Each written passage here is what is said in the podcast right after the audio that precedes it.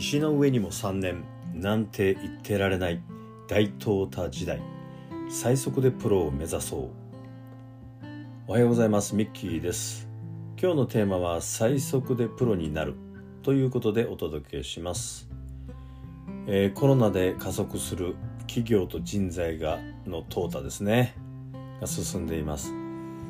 中途半端なゼネラリスト、まあ、私みたいな管理職ですね。こういった人間は不要になってくる時代がやってまいりました、まあ、何らかの専門性があることがね、えー、採用あるいは企業が雇用する大前提となってきます。専門性というのはねいわゆるオタク的なものではなくて市場価値の高いものでなければならないと一般に言われますね。まあ個人のインターネットビジネスなら逆にオタクの皆さんもね逆にそれが強みになる市場価値になるわけですけども一般的にはやはりうん市場価値というものがあのつくものでないと専門性と呼べないと思います。ではどうやって市場価値の高い専門性を持つプロになれるのかということなんですがねもうまさにこれから我々この命題を突きつけられることになってきます。特にまあこうやってね安穏とと言いますかまあ、あの会社の言いなりになってね長年過ごしてきた社畜サラリーマンの我々にとってはね非常に厳しい命題となってきます、まあ、特に我々バブル世代と呼ばれる1980年代後半から90年代の前半ですね。923年でしょうか。この辺りに採用されたバブル世代と言われる我々なんですけども、まあ、ほとんどね、えー、の人間がゼネラリストとしてえー、生きてきました。いわゆる一括の新卒採用。そして終身年功序列制と、えー、あるいは終身雇用制という世界でね、まあ、ある意味ぬくぬくとこうやってきたわけです。でこれでねこの数十年何が起きたかということですね。気がつけばあ非常に成長が低く低成長ですね。そして生産性も低くなっている。G7 先進7カ国で最低をずっと更新中ですね、まあ、いわゆる失われた30年、まあ、まさにこの失われた30年の立役者に着せずしてなってしまっているというのが我々世代かなというふうに思います、まあ、そんな50代前半の我々あとちょっと頑張ってやがては定年を迎え悠々自適の生活をと夢見ている人も多かろうと想像します。まあ、ところがどっこいですね。人生100年時代。老後資金が足りないと言われますね。2000万円足りないとかいう話がありましたけどもやはり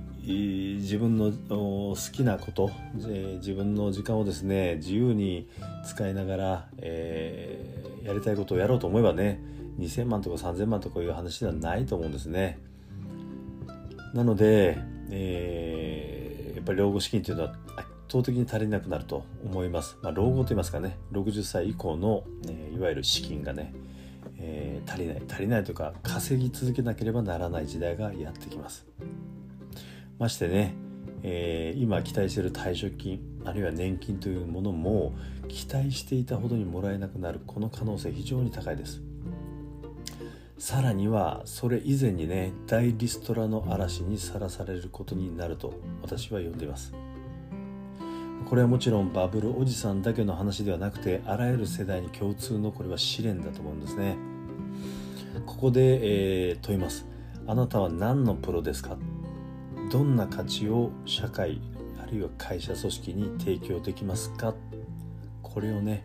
えー、まあ、私が問うというかね社会に問われることになってきますね。さてそこで今日のテーマである最速でプロフェッショナルになるにはということで、えー、少し語りたいんですけどもいわゆる石の上にも3年。ねこういう言葉があります、まあ、3年間はなあの何事もね続けてみないと何者にもなれないという話。またあもっと言えばね職人の世界なんかそうかもしれません、えー、本当にプロフェッショナルマイスターとなるためには10年はかかりますよと、まあ、こういう方が結構いらっしゃると思います。今までの常識ではそうなんでしょうね。確かにまああのー、ある一つの業界でまたは会社で頭角を現せようとすれば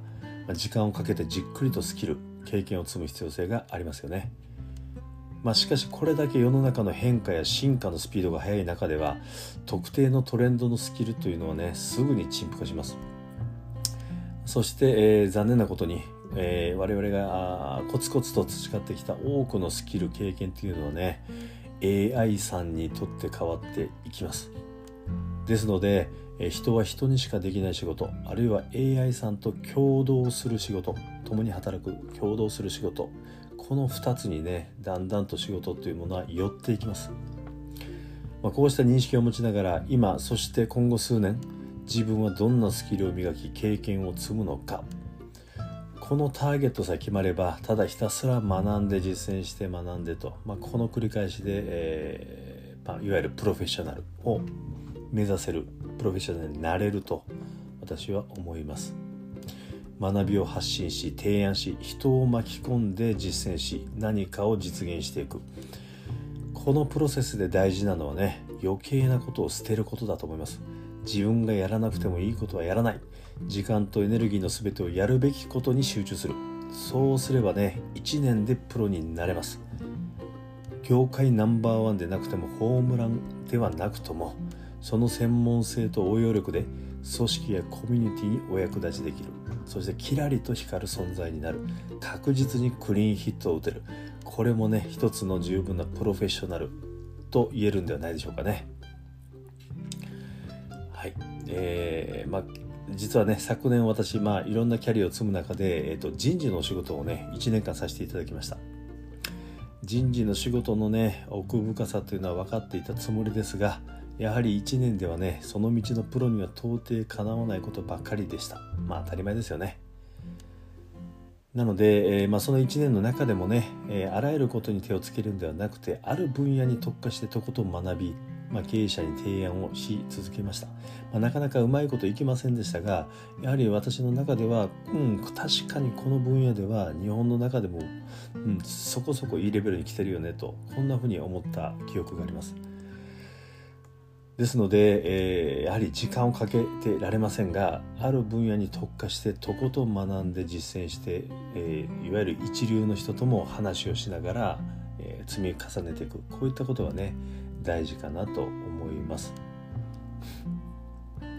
はい、今日少しね話が長くなっちゃいましたけども、えー、熱く語らせていただきました、えー、最速でプロになるということで、まあ今もね、えー、私いろんなキャリア積んできたけども まあ大してね、えー、プロと胸を張って呼べるもありません。何者でもないんですけれどもまあ、これ今学んでいることそしてこれから学ぶであろうことについてはね、えー、誰よりもこうどう言ったらですかねがっつりコミットして学ぶだけの気力と、うん、ウィルを持ってますのですぐにでも、うん、ある意味プロになってですね世の中に勝負をかけていく、えー、仲間同士メンターの皆さんとね一緒に切り開いていくと、まあ、そんなあの根拠のない自信はありますので、えー、ぜひね頑張っていきたいなというふうに思っています。ということで、えー、今日のお話は最速でプロになるということでお届けしました。えー、もし共感いただけましたらね、いいね、えー、フォロー、コメントの方よろしくお願いいたします。今日も最後まで聞いていただきありがとうございました。ミッキーでした。